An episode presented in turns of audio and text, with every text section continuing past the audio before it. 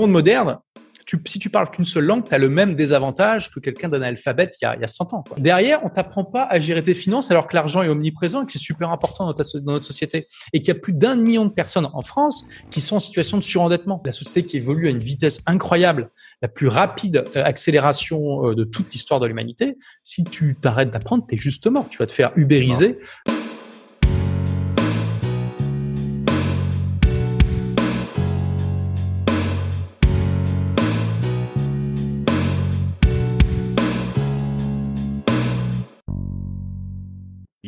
Yo Quelle belle journée pour être en vie. Je suis extrêmement content de te retrouver aujourd'hui pour un podcast avec un entrepreneur de légende. Je sais pas si vous êtes d'accord avec moi, mais c'est vraiment l'entrepreneur qui a formé la majorité des entrepreneurs en ligne. C'est un peu l'entrepreneur préféré de ton entrepreneur préféré en ligne. C'est l'auteur du best-seller Tout le monde n'a pas eu la chance de rater ses études. Un best-seller, vraiment un livre qui s'est vendu à plus de 100 000 exemplaires, préfacé par Xavier Niels, s'il vous plaît, traduit en anglais, qui est disponible également aux États-Unis, en Inde, à Dubaï, j'ai vu également. Et aussi, je suis très content de le retrouver parce que c'est le premier invité qui m'a fait confiance sur ce podcast La Percée. Il est venu en octobre 2018. C'était la première fois que j'enregistrais une interview. Je commençais tout juste et il m'a fait confiance. Olivier Roland. Comment ça bah, va, Olivier? bah, Ça va super. Avec, après une intro pareille, c'est difficile de pas aller bien. Hein. Donc, euh, Oh là là. Donc ouais, ça va super. Est-ce que c'est une belle journée pour être en vie? C'est une magnifique journée pour être en vie, c'est une magnifique décennie pour être en vie, et c'est même un magnifique siècle pour être en vie. Probablement, ah, enfin, moi je dis toujours qu'on vit à la meilleure période de l'humanité euh, euh, possible. Euh, il y a plein de gens qui sont pas d'accord avec moi, qui me disent mais tu te rends compte Olivier, euh, il y a le réchauffement climatique, il y a les, bah on, on, court à une catastrophe et tout ça. Et je leur dis mais regardez l'histoire, les amis, jamais il y a eu autant aussi peu de pauvres, aussi peu de gens qui meurent de faim. jamais on a été dans une telle abondance à, tous les niveaux. Alors ça veut pas dire que tout est parfait, qu'il n'y a pas de problème à régler, mais on vit dans une période incroyable et qui nous offre bien plus d'opportunités que dans toute l'histoire précédente. Ouais, c'est vrai que c'est vraiment une belle époque. Bah, rien que le fait qu'on puisse se connecter, visiblement, tu as l'air d'être à Dubaï. Moi, en ce moment, je suis en France.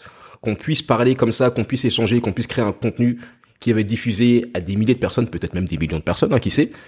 C'est incroyable. Des milliards, soyons, soyons. Des milliards, des milliards, même des trilliards au bout d'un moment. Dans, la galaxie, bah oui, voilà. Peut-être que ce, ce, cette interview sera écoutée dans mille ans, on ne sait pas. Peut-être, mais tu sais que c'est vraiment pour ça que je crée du contenu. C'est pour ça que j'aime autant la littérature, lire des livres, regarder des films, parce que ce sont vraiment des choses qui te survivent littéralement.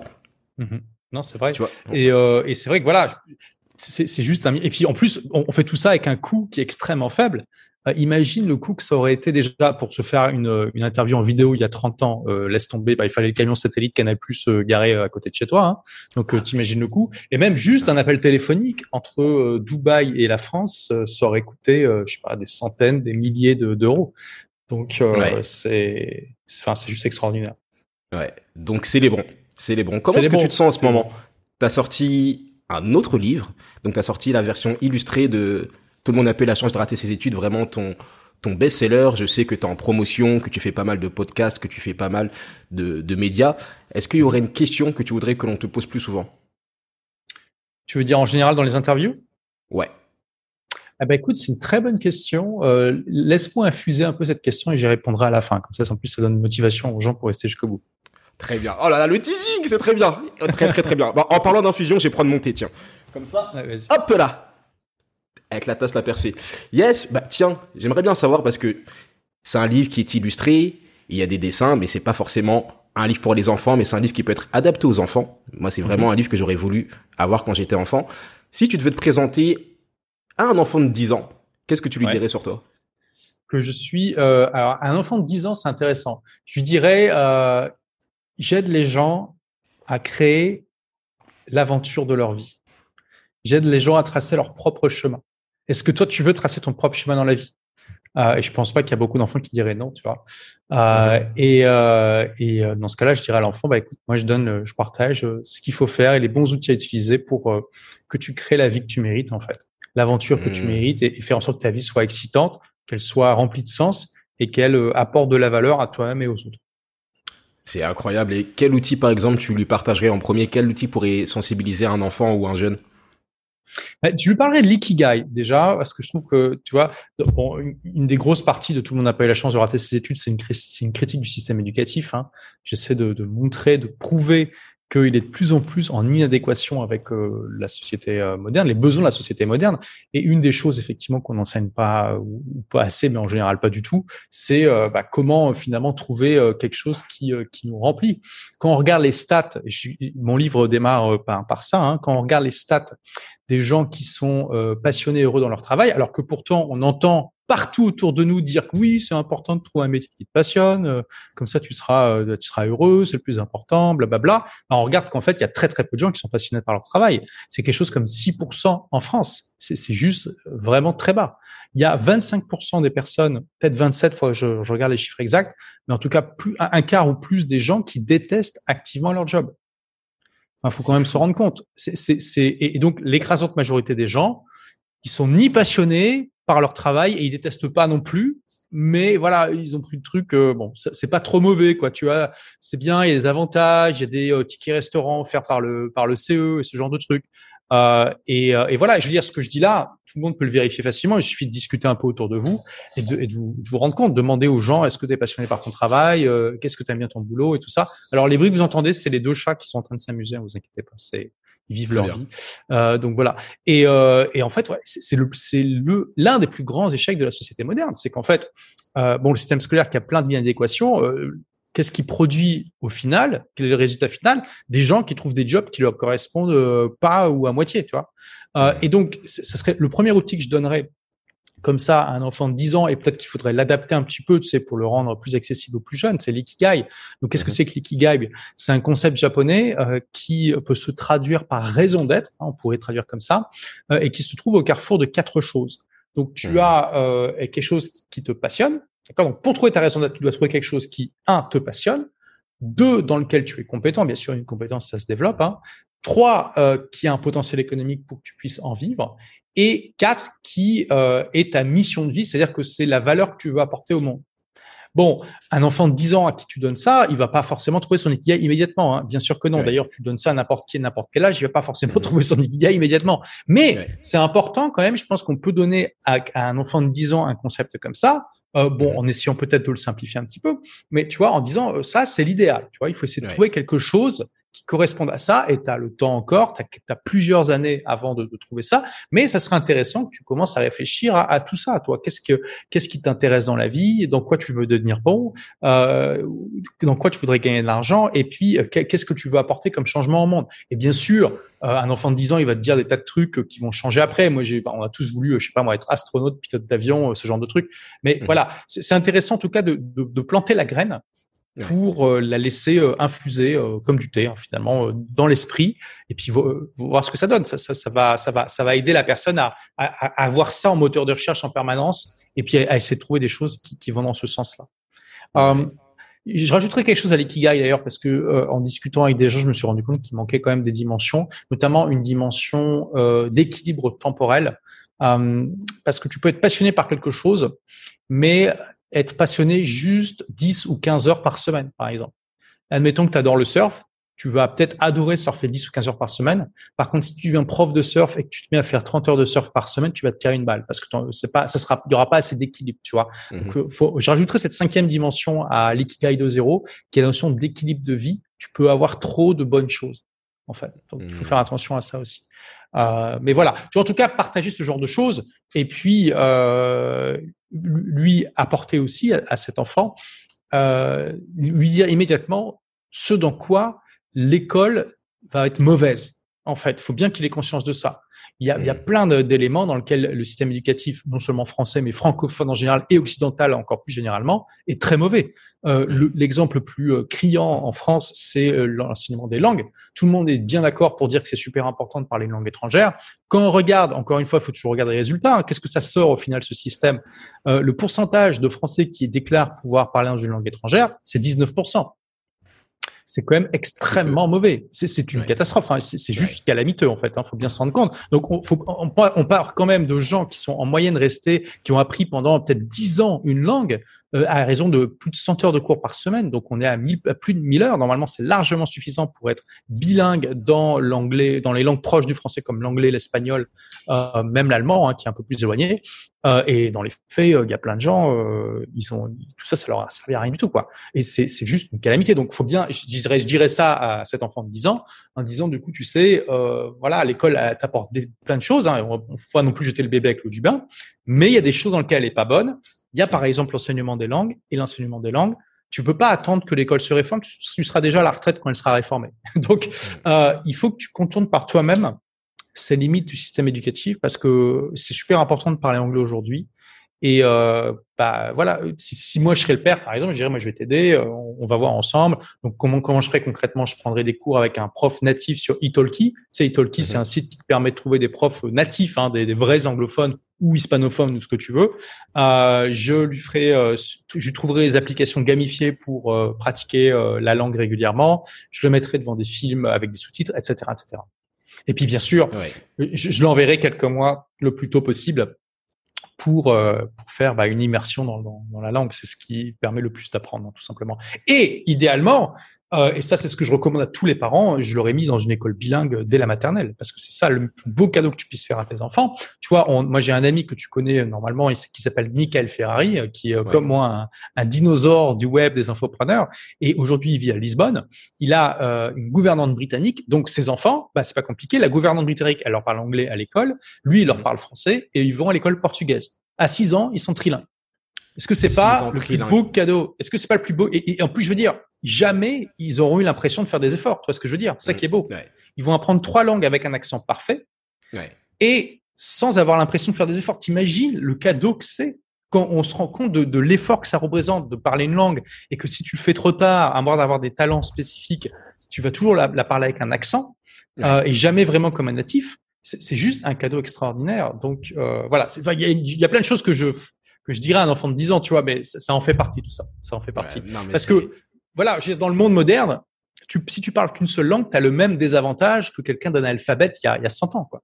Mmh. C'est et, et, tu fais preuve, tu, tu vas obligatoirement faire preuve d'une certaine forme de provincialisme euh, sans t'en rendre compte. C'est-à-dire que tu vas, euh, quand tu es plongé dans une seule culture, une seule langue, tu, tu, très facilement, et la plupart des gens le font sans s'en rendre compte, tu, tu, vas considérer que les normes dans lesquelles, les normes morales et sociales dans lesquelles tu as été élevé sont euh, les seules vraies, que en tout cas elles sont supérieures aux autres et que logiquement tous les gens intelligents de la planète euh, les partagent. Alors que bah, dès qu'on se met à voyager qu'on plonge dans d'autres cultures on se rend compte que c'est pas du tout le cas.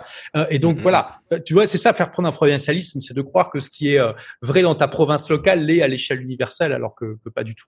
Et donc tu manques de recul par rapport à ta propre culture ce qui t'empêche de prendre les bons éléments et, et d'enlever les mauvais donc de séparer le, le, bon grain de l'ivraie. Donc du coup tu prends une sorte de package quand tu as imposé par, par rapport à l'endroit de ta naissance sans, vraiment y réfléchir et c'est pour ça que ton livre est, excellent, vraiment que c'est un livre qu'il faut mettre entre le plus de mains possible et que je le recommande souvent. Tu sais, je t'ai dit que j'intervenais en école de digital, de commerce, que je leur parlais souvent de ce livre, alors que c'est contradictoire. Hein. Ils sont dans les études supérieures et je leur parle d'un livre qui s'appelle Tout le monde n'a pas eu la chance de rater ses études. Donc ils sont en train de me dire, euh, hey, mon gars, tu, on, paye 10, 000 euros l'année ou je sais pas combien, t'es en train de nous dire qu'on a...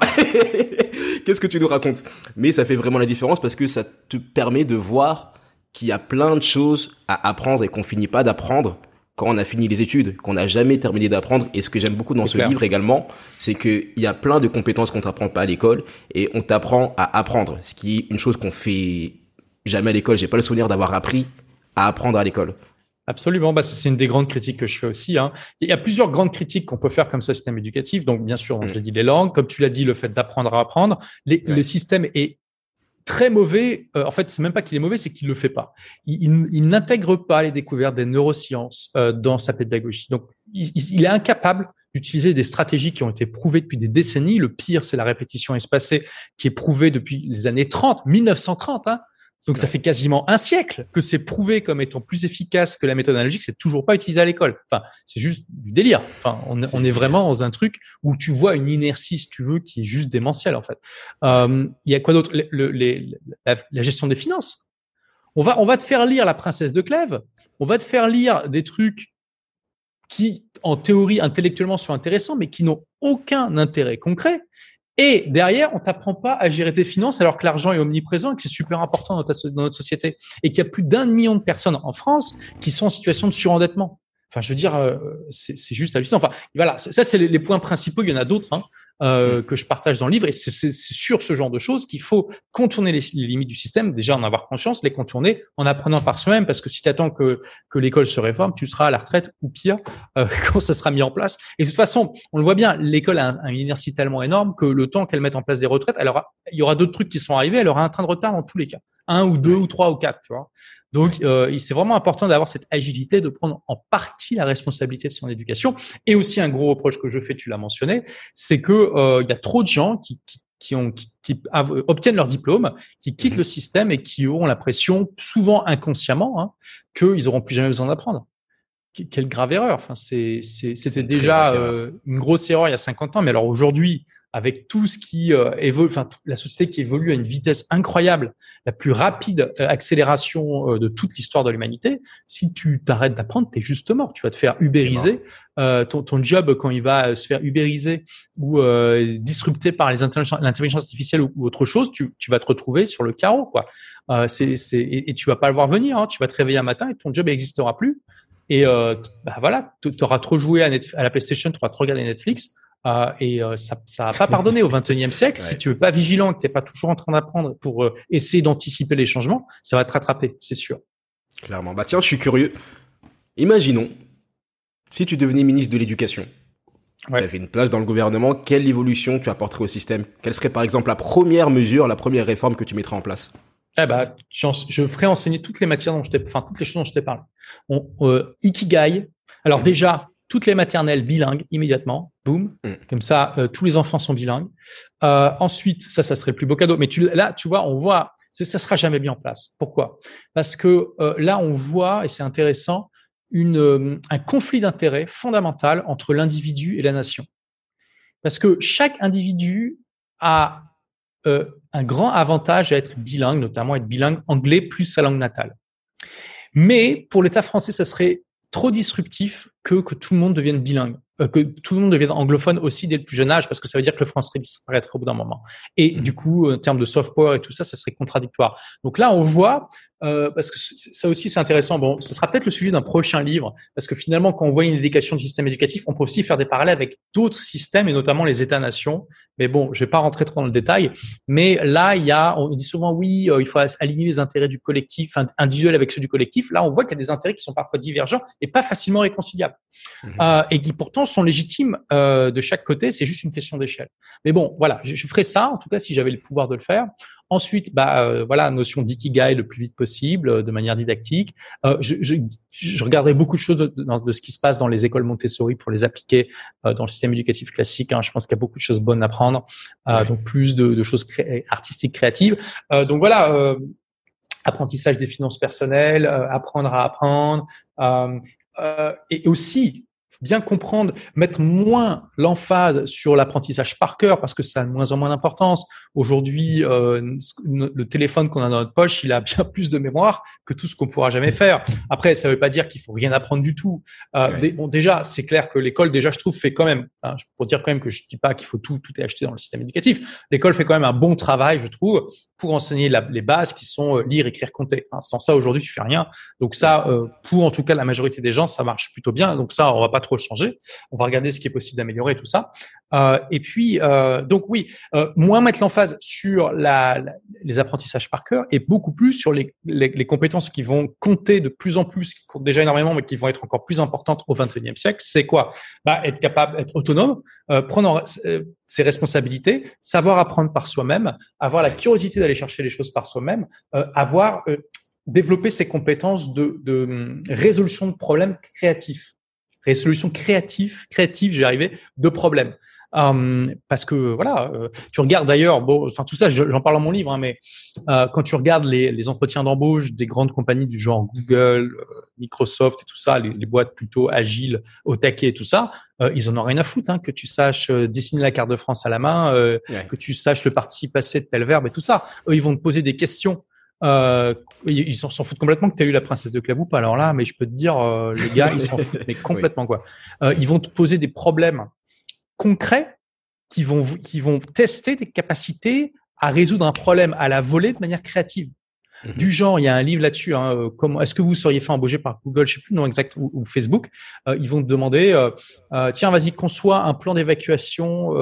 Bah, il y, a, y, a, y, a, un tremblement de terre qui est annoncé à Paris. bon, on sait que ça peut pas arriver, mais dans, dans, dans, dans le truc initial, c'est San Francisco. Mais bref, conçois un plan d'évacuation en moins de 48 heures pour tous les habitants. Tu fais quoi? Déjà, boum, tu vois Ça, c'est le genre de truc qu'on peut se passer à l'école ils te disent euh, euh, tu, tu, as été rapetissé à la, à la taille d'une, pièce de, de, monnaie et tu es dans un mixeur et les pales vont bientôt démarrer. Comment tu fais pour t'en sortir Tu vois, tu vois ce genre de choses qui, euh, certes, certaines, certains de ces problèmes demandent une compétence, mhm. des, des, connaissances, mais surtout, ce qui va intéresser ces gens-là, c'est comment tu vas utiliser ces compétences, ces connaissances-là pour trouver une solution à des problèmes. Parce que c'est ça les, vraies compétences qu'on recherche en fait. On s'en fout d'un gars qui est une encyclopédie vivante et qui récite des trucs. De toute façon, euh, Google fait bien mieux que lui. Euh, ça n'a aucun intérêt. Euh, donc, ce qu'on veut, c'est être capable de mobiliser ces connaissances-là mmh. de manière créative pour trouver des solutions à des problèmes. Donc voilà, c'est ça que je mettrais en place. Tu vois. Et bon, pour en parler des heures, il y a tellement de choses à faire. Mais voilà, c'est. Et j'encouragerais. Il y aurait des, des systèmes en place pour identifier les gens qui sont des iconoclastes, des briseurs de barrières, des rebelles, et pour les encourager dans leur voie, pour essayer de mhm. trouver, euh, bah, de, trouver comment au mieux exprimer leur talent, parce qu'aujourd'hui le système éducatif n'est pas du tout fait pour. Euh, il a été conçu à la fin du 19e siècle, euh, et à la base c'était pour faire des bons employés, des bons ouvriers, des bons soldats, mhm. pour avoir des gens productifs dans une économie euh, industrielle. Et aujourd'hui, bien sûr, ça évolue depuis, mais il y a énormément de bah de, de, ce, de ces, ça reste toujours au cœur du, de, de, la, de la philosophie de l'école et ça mhm. se retrouve dans, dans plein de choses et c'est en grande partie pour ça que je trouve que le système éducatif n'a pas su s'adapter, devient de plus en plus obsolète. Il devient complètement obsolète et tu sais quand j'étais enfant, je faisais déjà du journaling. Donc là, tu vois, pour ceux qui regardent mon petit journal Moleskine, à l'époque, j'écrivais déjà des choses, ma vision. J'avais peut-être 7 ans, j'ai commencé à faire ça à 7 ans. Je disais oui, je vais faire de la musique, je vais faire ci, je vais faire ça. Et malheureusement, euh, ma mère était tombée dessus elle avait lu ah tu veux faire de la musique? Mais la musique c'est pas un travail etc et elle en avait parlé à mes professeurs enfin à ma maîtresse. Et à l'époque ma maîtresse m'avait dit ouais faut pas faire de la musique il faut tout faire pour qu'il fasse pas de musique et ça a été pareil au collège. Euh, même si c'était juste une passion on me disait tout le temps la musique ça sert à rien. Euh, tu ferais mieux de mettre ton, ton énergie sur les mathématiques et du coup je devenais un moins bon élève parce que j'étais démotivé. On m'avait enlevé la chose qui me motivait énormément. Et je trouve ça extrêmement dommage, voire dramatique. Moi, j'ai su rebondir, mais je trouve ça dramatique que on mette plus la créativité en avant. Et c'est pour ça que j'apprécie vraiment le travail que tu fais de dire que même si tu es entrepreneur ou peu importe ce que tu es en train de faire, apprends un instrument et une passion, fais du surf, fais des choses qui vraiment aident des hobbies, des choses qui te donnent envie de te lever parce que euh, ça va te permettre d'être plus performant et d'être plus heureux dans tout ce que tu fais. Absolument, je suis d'accord. Ouais. Et ça, vraiment, le premier tome, parce qu'il y aura d'autres tomes, c'est ça qui est cool, je le savais pas, hein. c'est quand j'ai terminé le livre que j'ai vu qu'il allait avoir un autre tome, je me disais, ah, c'est un peu petit quand même. Alors, la version illustrée, effectivement, c'est juste, euh, c'est la, la première partie, enfin, mhm. les deux premières parties du livre papier, il y en a trois, hein, qui est donc, la première partie, c'est une critique du système éducatif, et la deuxième, c'est comment bah, dépasser les limites et en, en, apprenant à apprendre par toi-même tout au long de ta vie. Et la, mhm. la troisième partie, qui, qui, est donc comment créer une entreprise au service de sa vie, ça sera publié l'année prochaine. Ah, parce que en fait, euh, bah, c'est un énorme livre. Déjà, la version illustrée, c'est une version résumée.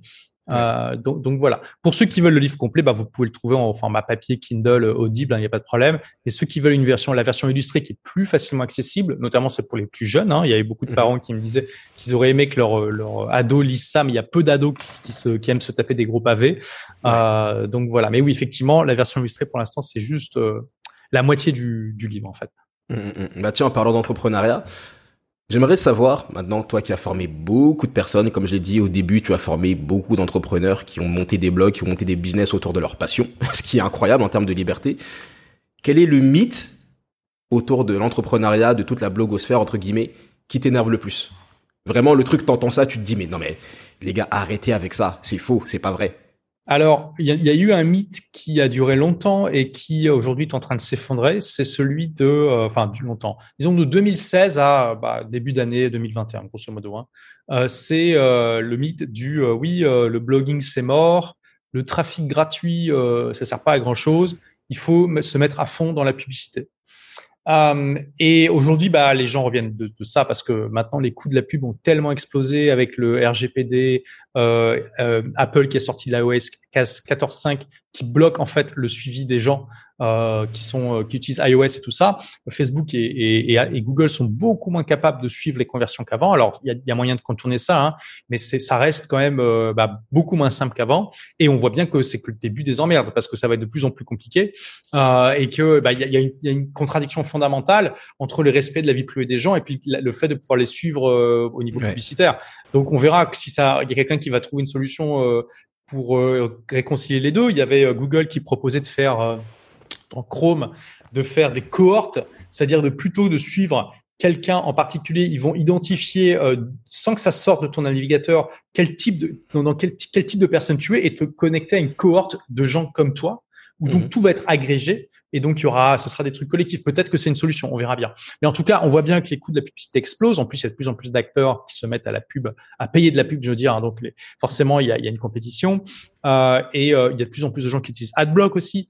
Donc, tout ça, ça fait que euh, bah, ça devient... Alors, ça reste quand même intéressant, la pub. Moi-même, j'utilise, hein, mais j'ai jamais utilisé de manière principale. Et on voit bien que les gens qui disaient il y a pas si longtemps, oui, la pub, c'est génial, il faut investir à fond et tout ça, bah, ils, se, mmh ils sont bien emmerdés. Si c'est leur seule source ou leur principale source de trafic de leads de vente, ils, mhm. se, ils se rendent compte aujourd'hui qu'ils sont extrêmement dépendants d'un écosystème qui euh, bah, n'a pas forcément des bases très saines et qui peut, euh, qui peut vraiment euh, avoir des évolutions qui vont pas dans le bon sens du jour au lendemain.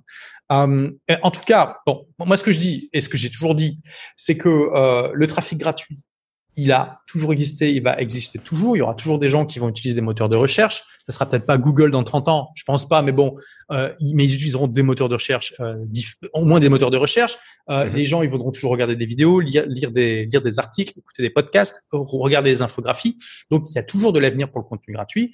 Et le contenu gratuit, ça permet quand c'est bien fait, d'avoir plus facilement un business au service de sa vie, parce qu'à chaque fois que tu crées un article, une vidéo, un podcast, tu crées un clone de toi-même qui va travailler gratuitement 24 euh, heures sur 24, 7 jours sur 7 pour toi dans les années à venir. Et ça, c'est juste extraordinaire. Tu crées une armée de clones qui bossent pour toi gratos.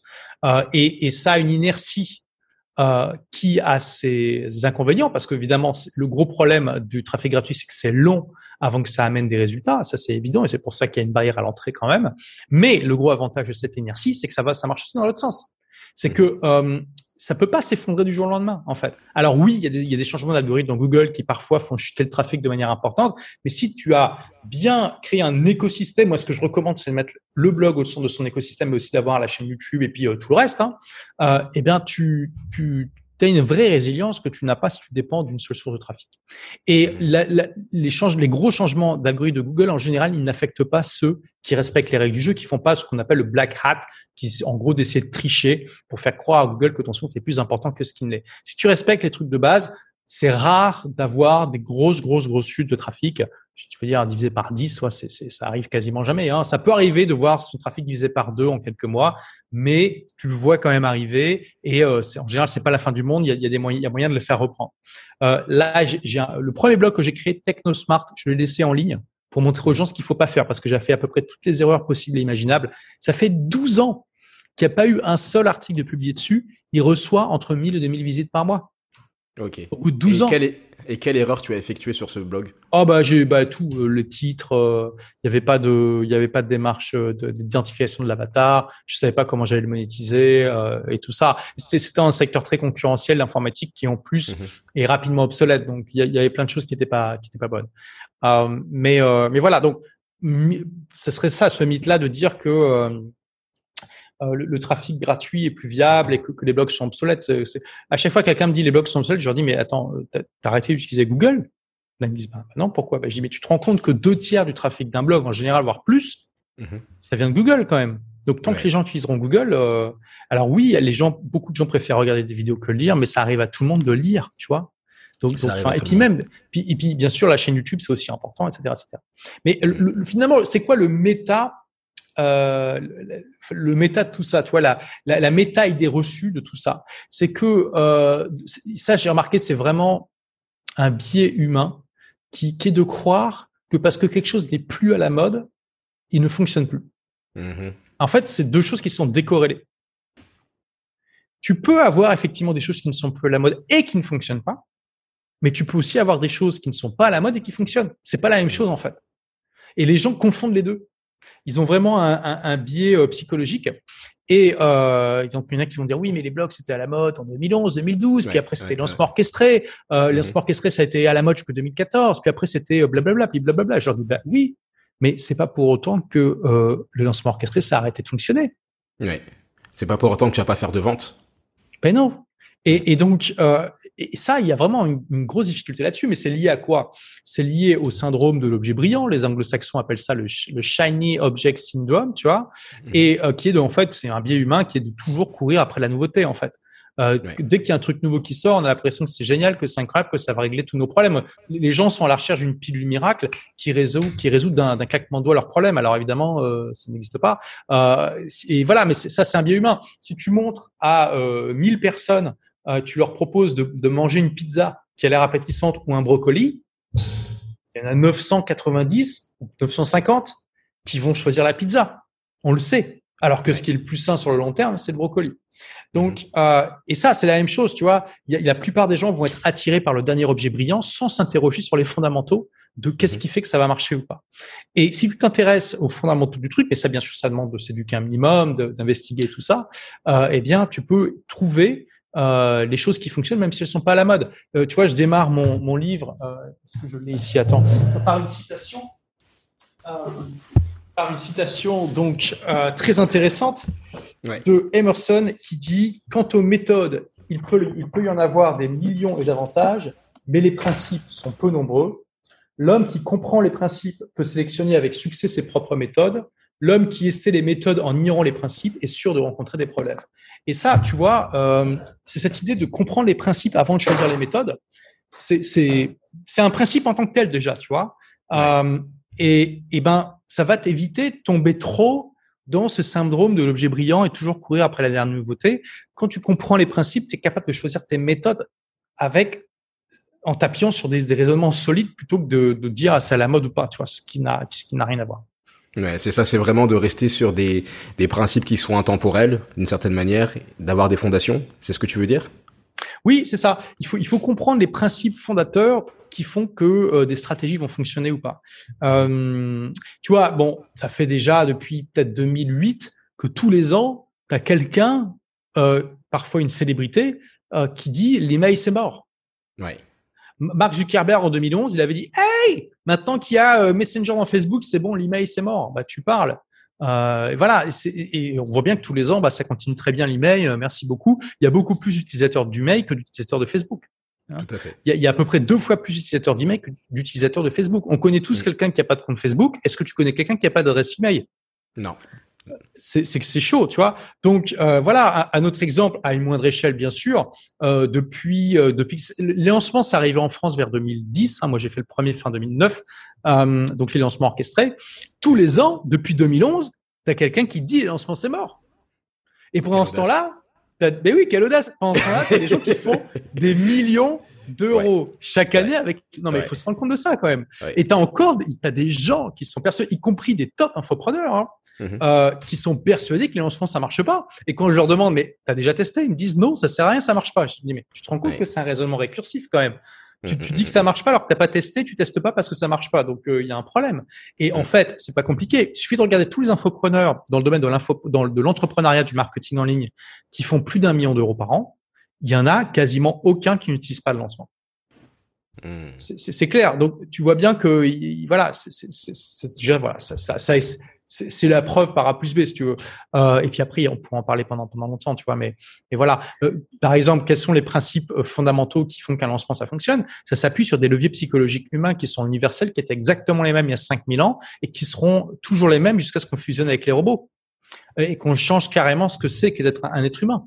Euh, donc, on sait que ça fonctionnera. Peut-être que ça prendra des formes. Ça fonctionnera dans 100 ans, dans 200 ans, tant qu'on restera humain. C'est pas un problème. Euh, Donc, euh, quand tu comprends ça, tu sais que les lancements ont un avenir incroyable et qu'on n'est qu'au début. Bien sûr que la forme dans laquelle ça peut être fait le lancement va peut-être changer, c'est évident, mais les fondamentaux vont rester les mêmes. Et ça, c'est juste extraordinaire. Donc c'est ça aussi, tu vois, il faut il faut s'attacher à comprendre ce qui fonctionne de manière universelle et sur le long terme, plutôt que sur les petites tactiques qui seront dépassées dans six mois. Exactement. Et justement, Olivier, il y a quelqu'un qui apprécie ton travail depuis pas mal d'années. Romain Limois, qui est l'hôte du podcast Stratège, justement un podcast qui partage que des principes intemporels pour aider les entrepreneurs à augmenter leur chiffre d'affaires, qui a tenu à te poser une question. Je vais te la partager tout de suite. Je m'appelle Romain Limois, je suis, euh, je suis coach, euh, coach business et euh, je suis content de pouvoir te poser une question. Alors voilà la question que j'ai envie de te poser. Quel est ton processus de prise de décision? J'imagine que tu as plein de décisions à prendre, surtout pour ton business. et du coup, comment tu fais pour prendre des décisions et pour faire le bon choix? Merci pour tout ce que tu fais, merci pour tout ton contenu. tu as été une inspiration énorme pour moi. Ben, je te souhaite un très bon podcast avec Toi. Yes, merci Romain. Oui, merci. Bah, écoute, très bonne question. Euh, J'essaie vraiment de me faire guider par le 20-80, donc euh, le principe de Pareto. Euh, quand je regarde à ma liste de, quand je regarde ma liste de tâches ou que je suis en train de réfléchir à ce qui pourrait, euh, à ce que je veux faire dans les 3 à 5 prochaines années, je suis toujours en train de me dire, OK, parmi tout ça, quels sont les 20% qui vont amener 80% de résultats? Et j'essaie de me focaliser dessus à fond. Voilà. Euh, ça, c'est un principe général, on va dire. Euh, après, je veux dire, voilà, je suis pas non plus super humain. Hein. Des fois, je me réveille le matin, euh, j'ai pas l'énergie. Je regarde ma liste de tâches, je suis pas en mode comme ça. Je fais bon, alors c'est quoi le truc le plus facile que je peux faire right now pour me réveiller un peu, tu vois? Donc, euh, voilà, je veux dire, juste pour dire, ça c'est, on, a le principe général. Après, tu fais ce que tu peux, quoi, tu vois?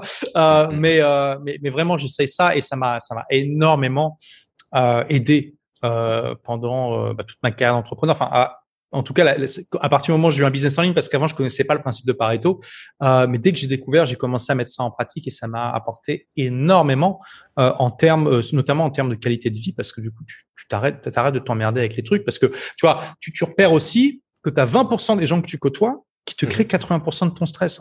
Bien sûr, c'est jamais 20, 80 exactement, mais c'est dans cette tendance-là. Donc, qu'est-ce que tu fais? Bah, t'arrêtes de les voir ou tu les vois moins souvent. Moi, quand, j'ai commencé à gagner de l'argent avec mon business en ligne, le premier truc que j'ai fait avec mon, premier business physique, c'était d'identifier les 20% de clients qui amenaient 80% de stress et je les ai virés. je peux te dire, c'était extrêmement jouissif. D'ailleurs, il n'y avait pas 20%, il y en avait moins que ça. Hein. Mais euh, tous les clients relous, je les ai appelés, j'ai dit, écoutez, désolé, là, on est en train de pivoter sur un, du logiciel, on va pas pouvoir euh, travailler, à, continuer à travailler ensemble. voilà. C'était incroyablement jouissif. Tu vois, du jour au lendemain, j'ai, euh, je sais pas, multiplier ma, sérénité par deux ou trois euh, et, diminuer mon stress et tout ça euh, d'un claquement de doigts. Tu vois, c'était juste extraordinaire. En plus, euh, comme par hasard, ces clients c'était pas les plus rentables non plus. C'est bizarre. tu vois, c'est en général c'est le cas, mais c'est vrai que ça peut arriver dans, certains business que malheureusement les clients les plus casse c'est les plus rentables. Donc dans ce cas-là, bon, à, vous de voir si ça vaut le coup ou pas. Hein. C'est pas forcément possible, mais bon, voilà. donc ce principe m'a vraiment guidé dans, dans plein de choses et me guide encore aujourd'hui. Et, euh, et voilà. Et, et j'ai rajouté, euh, j'ai rajouté récemment une nouvelle dimension. Euh, enfin, je l'ai toujours eu, mais disons que je mets plus le focus là-dessus aujourd'hui, mhm. qui est de, enfin non, c'est vrai que ça, ça, ça, va dépendre quand même de, de, de dans quel euh, dans quelles circonstances. Mais euh, l'année dernière, donc il y, a, il y, a, à peu près un an, euh, j'étais dans un stade où je me disais bon, euh, voilà, je gagne bien plus d'argent que je peux en dépenser, plus que dans mes rêves les plus fous. Je voyage six mois par an. Bon, ah, du coup, un peu moins quand même l'année dernière, en 2020, c'était un peu moins. Mais voilà, en grosso modo, ça fait, ça fait dix ans que je voyage six mois par an. Euh, J'inspire des milliers de personnes.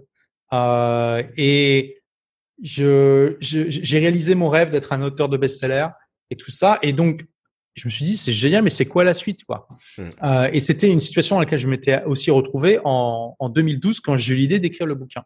Ouais. Et, et, donc euh, bah là, à l'époque, euh, écrire le bouquin, ça m'a sauvé entre guillemets, parce que ça m'a redonné le feu sacré, parce que je me suis dit bah ça va être ma manière de m'accomplir, hein, d'atteindre les deux derniers niveaux de la, pyramide de Maslow, de, de, me réaliser tout en apportant un maximum de valeur au monde. Et là, je me suis dit bah je l'ai déjà fait. Du coup, je me suis dit, bah, comment je peux retrouver le feu sacré? Parce que le feu sacré, j'ai lu plusieurs fois dans ma vie. Je l'ai eu quand j'ai euh, créé ma, première boîte à 19 ans. Euh, je l'ai eu quand j'ai créé ma, mon deuxième business Internet. Je l'ai eu quand j'ai écrit mon bouquin. Et là, je, cherchais une nouvelle manière d'avoir le feu sacré.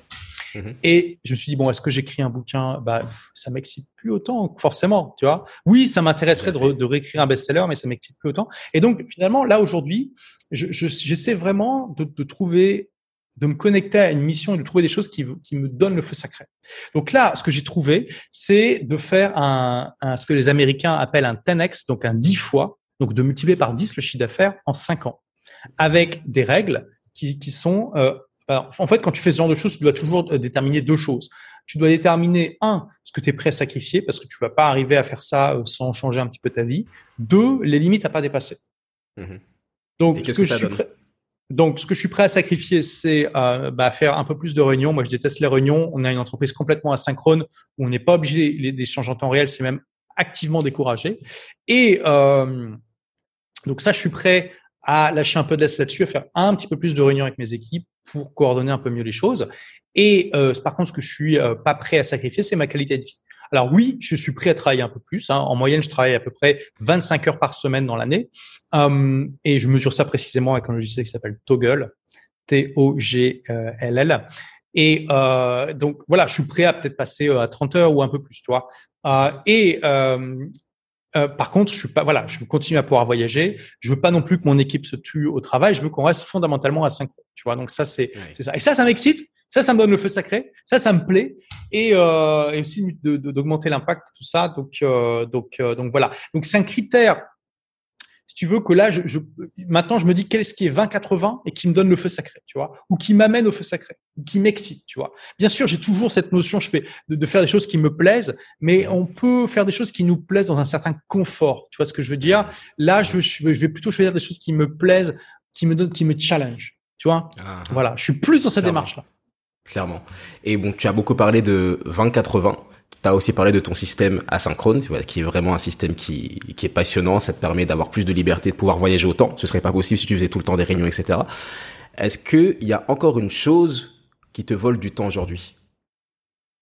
Qui me vole du temps? Et donc tu, veux dire dans, dans, dans, dans, ce que je... Ah, dans mon business. Euh, Écoute, pendant longtemps, ce qui m'embêtait énormément, c'était le, management, enfin le recrutement et le management. Et je, m'en suis euh, débarrassé maintenant. J'ai mon bras droit, Elisabeth, qui fait ça, et ça, c'est juste extraordinaire. Et le reste, c'est, euh, on va dire que, bah oui, euh, faire des lancements. L'objectif pour l'année prochaine, c'est que mmh mon équipe sache faire un gros lancement sans que j'intervienne, on va dire en tout cas sans que j'intervienne beaucoup. Euh, là, en août, ils ont fait un mini lancement euh, juste en récupérant euh, ce qui avait déjà été fait euh, quelques mois auparavant. Euh, donc ça, ils ont réussi à le faire sans que j'intervienne du tout. J'ai peut-être dû envoyer trois mails, tu vois, pour répondre à des trucs.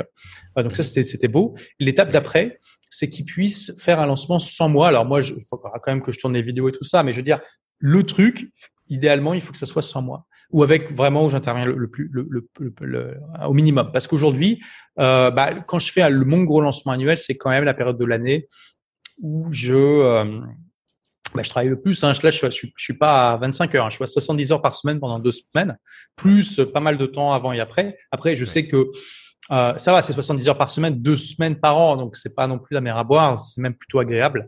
Euh, et puis les autres les autres semaines, oui, il y a du travail, mais c'est voilà, je suis peut-être à 40 heures pendant euh, une semaine avant, une semaine après, tu vois, donc c'est pas non plus la mer à boire. et donc là, l'idée c'est de, de, vraiment descendre au maximum ça. D'accord, ok. Donc ça c'est vraiment la vision pour les prochaines années, c'est de faire 10x pour dans, dans, enfin dans les cinq ouais dans les cinq prochaines années sur ton business, c'est ça? Absolument. Et là, bon, Olivier, tu viens de rentrer dans une nouvelle décennie. Et j'ai appris que tu mhm. étais né, si ma mémoire est bonne, le 26 février 1981. Donc tu as... Oh my god Donc tu as officiellement 40 ans. J'ai 0 40 ans. Ah, bah félicitations. Merci. Tout d'abord. Donc de 0 à 20 ans, tu t'es, tu t'es beaucoup cherché, tu été dans les études, tu t'es ennuyé, tu as lancé une entreprise en physique, tu étais mis dans une prison dorée d'une certaine manière, tu t'en es débarrassé d'une certaine manière. Également, on va dire ça comme ça en prenant un raccourci, tu racontes très bien l'histoire dans ton livre. Maintenant, tu as un business en ligne, tu as aidé beaucoup de personnes, tu rentres dans une nouvelle décennie. Qu'est-ce que tu voudrais faire au cours des dix prochaines années? En oui, bah, plus écoute, de, cette, de cet annexe bah déjà, le Tenex, c'est quand même pas mal. C'est très, très ambitieux hein, de faire un Tenex. Euh, et euh, ouais, x10. Donc, euh, faire x10 en chiffre d'affaires sans sacrifier la qualité de vie, c'est important. Mm-hmm. J'aimerais être devenir, enfin, vraiment, là, quelque chose sur lequel je me focalise, c'est de, de monter mes compétences en investissement. Euh, parce que là, j'étais très 80-20 dans mes investissements. Moi, j'investis, j'en parle aussi dans le livre, hein, j'investis dans, des ETF, donc ça demande littéralement 5 minutes par an, hein, à peu près, euh, pour, pour faire ça. Et aujourd'hui, même si euh, je laissais mes ETF tranquilles, ça m'assurerait euh, ma retraite. Euh, enfin, je pourrais arrêter de travailler aujourd'hui, quoi. C'est, clair. Mmh. donc, finalement, là, je suis arrivé à un point où c'est un, ça peut être un peu du jeu. Mes investissements et je peux prendre un peu plus de risques en fait. j'ai lu récemment le livre Le signe noir hein, de Black Swan euh, de, je crois que c'est Taleb qui s'appelle hein, l'auteur. Ouais. Euh, et. Ouais. Euh, moi, bah, avant, j'étais un grand fan de Warren Buffett et je suis toujours un grand fan de Warren Buffett d'ailleurs et de bah, donc de l'approche 80-20 d'investissement en bourse avec les ETF et tout ça. Mais hmm. eh bien, Caleb, c'est Caleb, hein, il ou Taleb. À chaque fois, Taleb. C'est Taleb. Taleb, c'est avec un T. Ouais. Taleb, il, il, apporte quelque chose de très intéressant dans le signe noir. Il dit, ça fait sens de prendre des risques asymétriques, c'est-à-dire euh, des, des, risques où si vous gagnez, vous gagnez gros, mais si vous mmh. perdez, vous perdez pas grand-chose. Et ça fait tellement sens. Et, oh. euh, et, il a écrit ce livre en 2008. Hein. Mmh. Et euh, on se dit, bah moi tout de suite quand j'ai vu ça, je me dis putain les cryptos quoi. C'est évident. Quel est le risque? Bah, Si je mets de l'argent que je peux perdre dans les cryptos, euh, bah, c'est pas grave, je, je, peux le perdre, toi, cet argent. Même si, si je mets 10% de mes investissements dans les cryptos, c'est pas grave, ça va pas changer ma vie fondamentalement. Mmh. Tu vois, j'ai déjà de quoi vivre tranquille jusqu'à la fin de mes jours. Euh, par contre, si ça gagne, ça gagne énormément, tu vois. Et il y a plein d'autres choses comme ça où tu peux appliquer ce raisonnement. Et donc là, je vais euh, mettre peut-être 15-20% de mes investissements dans des trucs plus risqués, mais où je sais, où je vais essayer d'avoir ce genre de pari asymétrique. Et tu vois, euh, ce qui est intéressant, c'est que finalement, moi, je suis quelqu'un de très curieux et je vois beaucoup de tendances avant qu'elles arrivent. Et par exemple, euh, j'ai miné deux bitcoins en 2013 avec mon GPU, parce qu'à l'époque, mon GPU, c'est ma carte graphique, parce qu'à l'époque, tu pouvais encore faire ça. Euh, et et, et euh, je me dis, tu vois, j'étais suffisamment curieux, intéressé par les choses pour en 2013 déjà identifier le Bitcoin comme un truc intéressant, euh, mais sans plus, tu vois, j'ai pas poussé plus loin parce que voilà, enfin moi j'étais plus intéressé par le challenge technique déjà parce que je suis un geek à la base hein, de, de, de, miner un truc comme ça une crypto-monnaie sur mon ordi. Mmh. et, et, et, je pensais à l'époque, d'ailleurs c'est marrant, j'ai investi 1000 euros dans les cryptos en 2013 mais j'ai pas acheté de bitcoins parce que je pensais que le prix était déjà trop haut. Donc, bah, c'est rigolo. Euh, mais, mais j'ai acheté des, j'ai acheté des Litecoins, tu vois, hmm. euh, qui, qui, est la version light de, de Bitcoins. Bon, ça n'a pas fait la même plus-value, mais quand même, c'est une belle plus-value. Euh, hmm. et, euh, et, je me dis finalement, je sais que finalement, j'arrive à repérer des choses. Tu vois, je me suis mis, euh, j'étais, je, fais partie des tout premiers infopreneurs en, en France. Je fais partie des, des, tout premiers qui ont fait, bah, du premier, je crois, qui a fait, qui ont fait un lancement orchestré en France. Euh, non, il y avait peut-être euh, Christian Godefroy avant moi. Enfin bon, en tout cas, je fais partie des deux, trois premiers, tu vois. Euh, et, et donc je me dis, bon, j'ai cette capacité à repérer des trucs avant la plupart des gens. Peut-être que je peux l'utiliser pour être un meilleur investisseur. Euh, en... Parce que pareil, si j'avais investi dans euh, ces technologies que tout le monde utilise au quotidien, à l'époque, en 2009, 2010 et tout ça, euh, plutôt que de passer dans les ETF, bah aujourd'hui euh, j'aurais euh, bien plus de patrimoine. Après, soyons très clairs, le patrimoine en tant que tel, je m'en fous, mais parce que de toute façon je suis minimaliste, je vis largement en dessous de mes moyens, je préfère m'acheter des expériences plutôt que des objets. Mais voilà, en tant qu'entrepreneur et tout ça, l'argent c'est comme un score dans un jeu vidéo, c'est ça qui te mm-hmm. permet de voir à quel point tu es performant. Tu vois, c'est ça aussi qui est beau dans le métier d'entrepreneur, c'est que tu peux pas te cacher, tu peux pas te faire croire que tu es bon alors que tu l'es pas, tu le vois immédiatement dans les dans les résultats en fait. C'est ça qui est beau. Tu es toujours confronté à la réalité du terrain. Euh, donc d'essayer d'être, euh, d'utiliser ces compétences que j'ai, mais de manière plus affirmée, euh, en essayant de, euh, de, euh, bah voilà, de, de, faire des bons investissements. aussi d'écrire un deuxième best-seller, oui. ça serait bien. Et puis de, de me faire ma place en anglais. Voilà, puisque le livre est sorti en anglais aussi sous le nom de The Way of the Intelligent Rebel. Ouais, voilà. C'est super et j'aime beaucoup cette dimension au passage international que tu prends. J'ai vu ton interview avec Robert Greene. J'étais hyper content. C'est vraiment un auteur qui m'a énormément inspiré à des moments cruciaux. Où je, voilà son livre Excellence notamment. Euh, plus que les 40 lois du pouvoir d'ailleurs. Son livre vraiment Excellence en tant que performeur, ça m'a vraiment aidé à, à améliorer mon éthique de travail. Et te voir interviewer ce genre de personnes, bien avant te voir interviewer Tim Ferriss, l'auteur de la semaine de 4 heures, c'est vraiment des choses qui, sont top et j'espère que tu vas continuer à interviewer encore plus de personnes. Déjà en francophonie, préface par Xavier Niels, c'est super. Il y a trois ans qu'on avait fait le podcast, tu m'avais parlé que tu aimerais avoir une préface par Tim Ferriss et j'espère que ça arrivera pour le deuxième livre, c'est enregistré pour la postérité. Olivier, tu as parlé beaucoup de voyage, du fait que tu préférais collectionner des expériences plutôt que de collectionner des choses, d'une certaine manière. Je suis très intéressé par le nomade digital. Enfin, je suis nomade digital depuis quelques années également. Il y a beaucoup d'auditeurs de la percée qu'ils sont. Quelles seraient les trois règles fondamentales pour être un bon nomade digital et pour avoir une qualité de vie optimale, selon toi? Alors, J'aime pas trop la notion de bon nomade digital. Je pense que justement l'intérêt d'être nomade digital, c'est peut-être libre de créer la vie qu'on veut. Donc, euh, euh, on va dire euh, les trois règles pour bah, maximiser son bonheur en tant que nomade digital. On va plutôt dire ça comme ça. On va dire ça comme ça. Bah déjà, donc de prendre conscience que en tant que nomade digital, tu as une liberté qui est juste extraordinaire et que 99% de la population n'a pas, un petit peu moins maintenant peut-être, en tout cas une très très grande majorité de gens euh, n'ont pas et que donc c'est un privilège, une chance et qu'il faut savoir le, avoir la gratitude pour ça, mais aussi respecter la chose, c'est-à-dire de, de, pouvoir en tirer parti. Hein. Mmh euh, et deuxièmement, euh, il y a tellement de gens qui sont monopays. C'est-à-dire qu'ils font tout dans un seul pays. Mmh ils, naissent dans un pays, bon ça comme tout le monde, hein, euh, ils sont éduqués dans un pays, dans le même pays, ils parlent la langue du pays, ils, ils travaillent dans, dans ce pays-là, ils ont leur, tous leurs investissements dans ce pays-là, ils vont prendre leur retraite dans ce pays-là, ils vont mourir dans ce pays-là. Et quand tu fais ça, je rejoins euh, mon propos tout à l'heure euh, avec le fait de parler qu'une seule langue. Même là, même si tu, si tu, parles une autre langue, mais que tu es monopays, tu vas faire preuve de provincialisme, même, même si tu, même sans le vouloir. Tu vas faire preuve de provincialisme. Tu vas limiter ton horizon intellectuel, mais aussi ton horizon de praticité, c'est-à-dire de, d'action pratique que tu peux mettre en place. Mmh Et quand tu es un nomade digital, c'est important de passer d'une culture de monopays une culture de multi-pays, en fait. Alors, la plupart du temps, ça se passe naturellement, mais j'encourage quand même tous les auditeurs qui, euh, qui sont dans ce cas-là, qui sont des nomades digitaux, qui veulent l'être, à euh, peut-être essayer d'être de manière plus euh, systématique, d'essayer d'être multi-pays. Qu'est-ce que je veux dire par là? Euh, Déjà, euh, au bout d'un moment, c'est bien de voyager, c'est bien de voyager régulièrement, mais pensez à vraiment changer de résidence. C'est-à-dire que moi, par exemple, de 2000, fin 2010 à 2015, début 2015, bah, j'étais en France, mais je voyageais, je six mois par an. Et après, j'ai déménagé à Londres bah ça, amène tout de suite une, autre dimension quand votre base, elle est plus dans votre pays natal, mais elle est dans un autre pays. Faut pas croire que juste voyager en gardant votre base dans votre pays natal, ça suffit. C'est déjà bien, c'est déjà très beau par rapport à la grosse majorité de la population. Bien sûr, ça va vous donner une ouverture d'esprit que la plupart des gens n'auront pas. Mais si vous voulez amener le concept à un niveau suivant, à un niveau au-delà, c'est d'aller vivre à l'étranger vraiment. De mettre votre base ailleurs et de prendre votre pays natal comme une des destinations dans euh, lesquels vous allez régulièrement. Hmm. Et ça, ça shift le mindset beaucoup. Ça, shift. ça vous rend, ça vous rend plus global, ça vous rend un citoyen, beaucoup plus un citoyen du monde encore.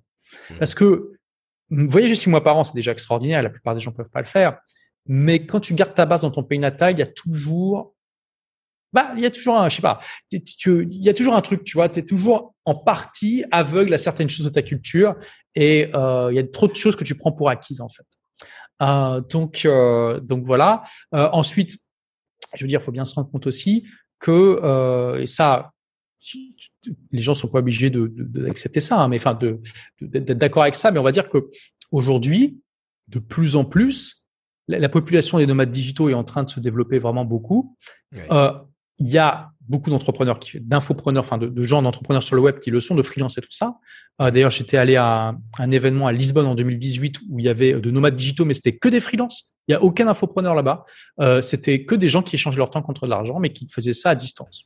Mhm. Et donc ça, il y en a de plus en plus, mais il, y a, va y avoir de plus en plus d'employés aussi. On a bien vu le Covid à quel point ça a accéléré énormément le télétravail. Aujourd'hui, la plupart des gens, quand ils pensent télétravail, ils pensent aller à la campagne euh, plutôt que d'aller dans la ville polluée. Mais au bout d'un moment, ils vont se rendre compte que ça peut vouloir dire aussi d'aller vivre au Portugal euh, plutôt qu'en France. Au Portugal, où ils vont payer beaucoup moins d'impôts parce qu'il y a des statuts spécifiques pour les étrangers et où le coût de la vie est moins cher. Euh, et où c'est plus exotique et plus intéressant. Et bien sûr, il y a, je parle du Portugal, mais il y a des euh, littéralement euh, bah, quasiment 200 pays dans le monde. Hein, donc, il y a de quoi faire. Donc, prenez conscience que de plus en plus de gens, et, et ce que je, pourquoi je vous parle de ça, c'est pour vous inviter à pas louper le train, hein, tout simplement. De plus en plus de gens vont faire une analyse rationnelle des coûts et des bénéfices que les pays peuvent leur proposer. Ils vont mettre d'un côté, voici le coût de la vie le coût des impôts, et en, contrepartie, qu'est-ce que j'ai?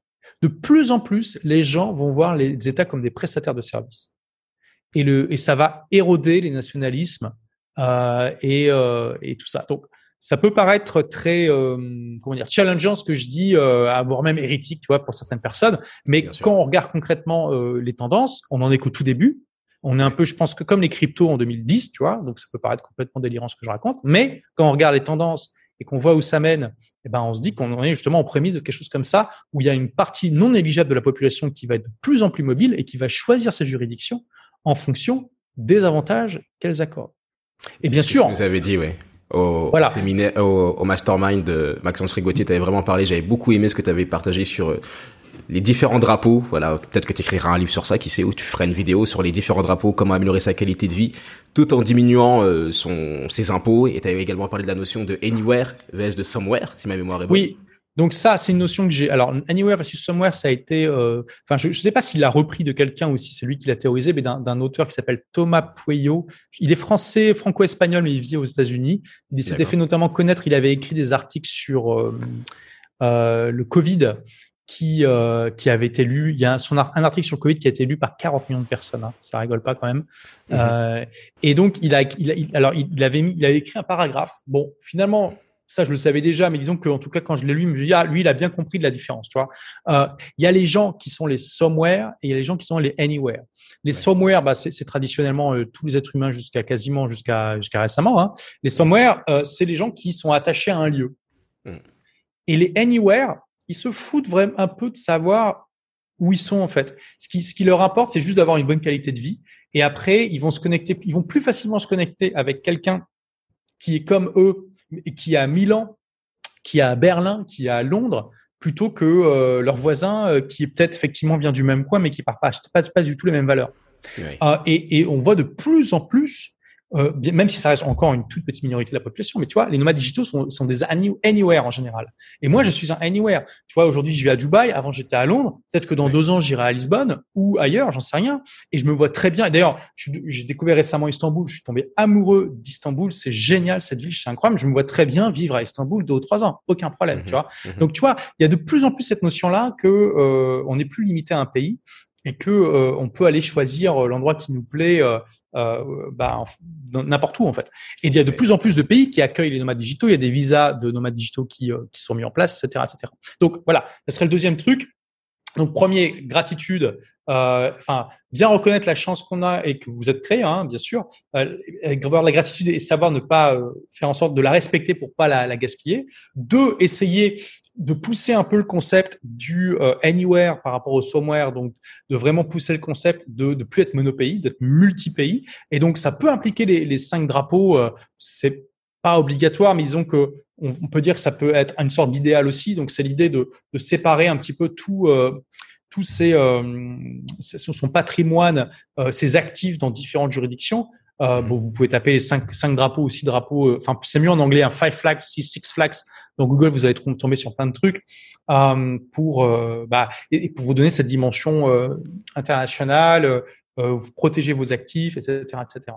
Et donc, le, la troisième chose, c'est bah, voilà, de ne pas tomber non plus. C'est important euh, de ne pas aller non plus vivre dans un pays juste, juste pour payer moins d'impôts. Ça n'a aucun intérêt. Euh, il faut bien, bien sûr, l'idée c'est d'améliorer sa qualité, sa qualité de vie aussi et euh, de ne euh, pas euh, tomber là-dedans. Quoi. N'allez pas dans un pays que vous détestez juste pour payer moins, moins d'impôts. Ça n'a aucun intérêt.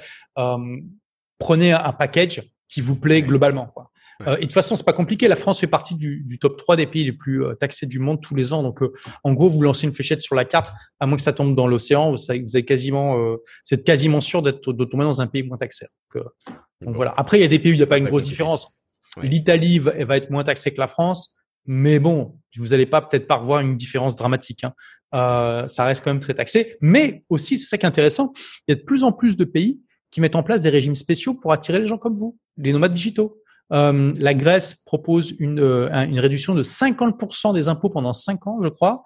Euh, le Portugal, il y a le fameux statut NHR qui permet de ne pas payer d'impôts pendant 10 ans. Ou de payer 20% un forfait de 20% sur les sur les sur les revenus portugais. On a l'Espagne qui a mis un truc en place similaire, l'Italie aussi où tu peux payer quelque chose entre 8 et 12% d'impôts seulement. Alors que sinon l'Italie c'est un peu comme la France. Hein. Donc on, on, voit de plus en plus des pays qui se battent pour vous attirer. Donc prenez conscience de ça aussi euh, pour pas pour pas louper le coche. Euh, de plus en plus, l'avenir va appartenir au anywhere plutôt que les somewhere. Euh, de plus en plus, il y aura des leviers de négociation possibles pour le anywhere par rapport au somewhere, et il y aura euh, bah, des possibilités euh, de vivre une vie extraordinaire pour eux. Donc, hmm. faites attention à ça aussi. Faisons attention à ça. J'ai beaucoup aimé ce que tu as dit sur le fait de pas être monopays. J'ai remarqué aussi quelque chose récemment, c'est que tu n'étais, tu n'avais jamais été vraiment monoplateforme, d'une certaine manière. Tu as ton blog, tu as ta chaîne YouTube, et j'ai vu récemment que tu avais lancé un podcast également. Oui, tes blogs, mec. Quelle responsabilité? J'ai vu que tu avais lancé un, que t'avais, que t'avais lancé un podcast également. Qu'est-ce qui t'a, qu'est-ce qui t'a séduit dans ce, dans, dans ce format? Pourquoi lancer un oh, podcast bah, maintenant? Écoute, bah, je me souviens que moi j'étais un tout premier à lancer un podcast en, France puisque j'ai lancé mon premier podcast des livres pour changer de vie euh, fin 2008. Hein, donc c'est quand même, euh, c'est quand même, euh, voilà, assez vieux. D'ailleurs, si je l'avais continué, ce serait, serait peut-être un des top podcasts aujourd'hui. J'en sais rien, tu vois. Bon, bah, on, veut pas tout faire, hein, donc c'est pas très grave. Mais je me suis mhm. dit tiens, ça m'intéresserait de faire un podcast où j'interviewe des gens qui m'intéressent. En fait. Donc euh, voilà, et, euh, et, donc je me suis dit bah tiens, je vais faire le podcast des rebelles intelligents où je vais interviewer des rebelles intelligents. Et donc voilà, donc c'est aussi une chaîne YouTube, hein, c'est une chaîne YouTube et un podcast. Et euh, puis voilà, donc là, euh, puis j'y vais tranquille. C'est, euh, je me dis, ah, c'est plus un plaisir personnel. Honnêtement, ça me permet de rencontrer des gens incroyables, d'aller vraiment en profondeur parce qu'une interview, c'est une manière extraordinaire, comme bah, tu vois, tu le fais là. imagine qu'on se croise à une soirée et que tu veux me poser toutes les questions que tu, veux, que tu viens de me poser maintenant. C'est pas possible, tu vois. Il y a personne qui, qui peut te t'accorder autant de temps dans une soirée, tu as d'autres personnes qui vont qui vont vouloir parler, tu as des trucs qui se passent, tu peux pas aller autant en profondeur, c'est impossible, puis tu vas emmerder la personne au bout d'un moment si tu poses trop de questions, tu vois. Donc l'interview, c'est un format socialement accepté qui permet justement d'aller au fond des choses et de bien découvrir ce que la personne a apporté. Et donc moi j'adore interviewer les gens. Et euh, et, euh, et donc voilà, pour, pour moi, c'est une manière de faire ça. Euh, je partage ça aussi, mais tu vois, je fais ça à mon rythme tranquille. Là, je fais une interview par mois. Si je veux que le podcast décolle, faut que j'en, à mon avis, il faut que j'en fasse au moins un tous les deux semaines, une, une tous les deux semaines d'interview, un truc comme ça. Euh, mais voilà, c'était, c'était plus pour un plaisir personnel. Après, tu sais, je suis toujours euh, dans une envie de diversification, de pas mettre tous mes œufs dans le même panier, etc., etc. Donc, euh, ce mhm. que tu disais, bah, je suis pas monopée, je suis pas non plus monoplateforme. Ça participe à cette, euh, à cette, à cette démarche. Exactement. Olivier, tu te rappelles du premier podcast qu'on avait enregistré? T'as as un souvenir de là où est-ce que c'était, dans quelles circonstances? Oui, bah, c'était à mon événement euh, à Bruxelles en 2018, hein, si je dis pas de bêtises. Oui, exactement. Et tu m'avais dit, euh, tu m'avais dit, euh, bah oui, tu m'avais dit, tiens, je lance un podcast, que tu veux bien que, que je t'interviewe J'avais dit, ok. J'avais déjà lancé le podcast. Tu vois, ah, c'était sur l'épisode 88. J'avais déjà fait 87 ah, podcasts ah, avant de t'avoir, sauf que je les faisais tout le temps en, en, solo, quoi.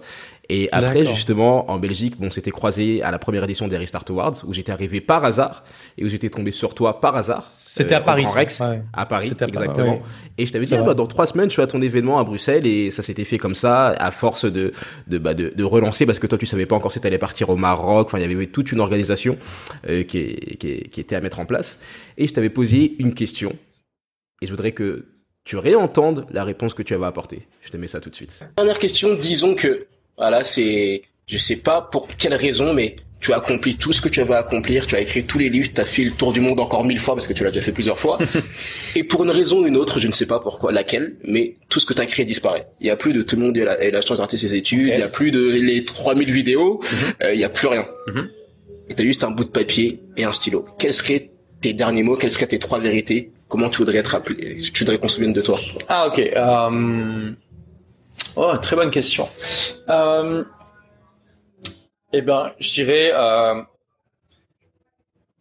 je suis explorer, créer votre propre voie plutôt, créer votre propre voie plutôt que de de d'arpenter les sillons déjà creusés, tu vois. Mm-hmm. euh, ça peut paraître un peu cliché, mais finalement, comme je te dis, le rebelle intelligent, il ressent ça vraiment profondément en lui. Les gens qui écoutent pas cette petite voix qui leur parle, cet appel, ils se dessèchent de l'intérieur. Mhm. Ensuite, je dirais, euh, créer une entreprise qui est au service de votre vie plutôt que votre vie soit au service de votre entreprise. Mhm. Et trois, même je peux être le trois en premier finalement. Euh, la priorité, c'est toujours d'apporter de la valeur au monde euh, plutôt que, que non quoi. Enfin, toujours apporter de la valeur.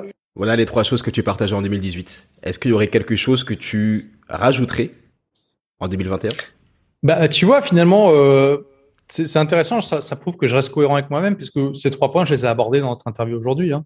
Mmh. Donc, euh, donc euh, écoute, euh, bah, je rajouterais de, de, de, faire ça tout en n'étant pas monopays. voilà.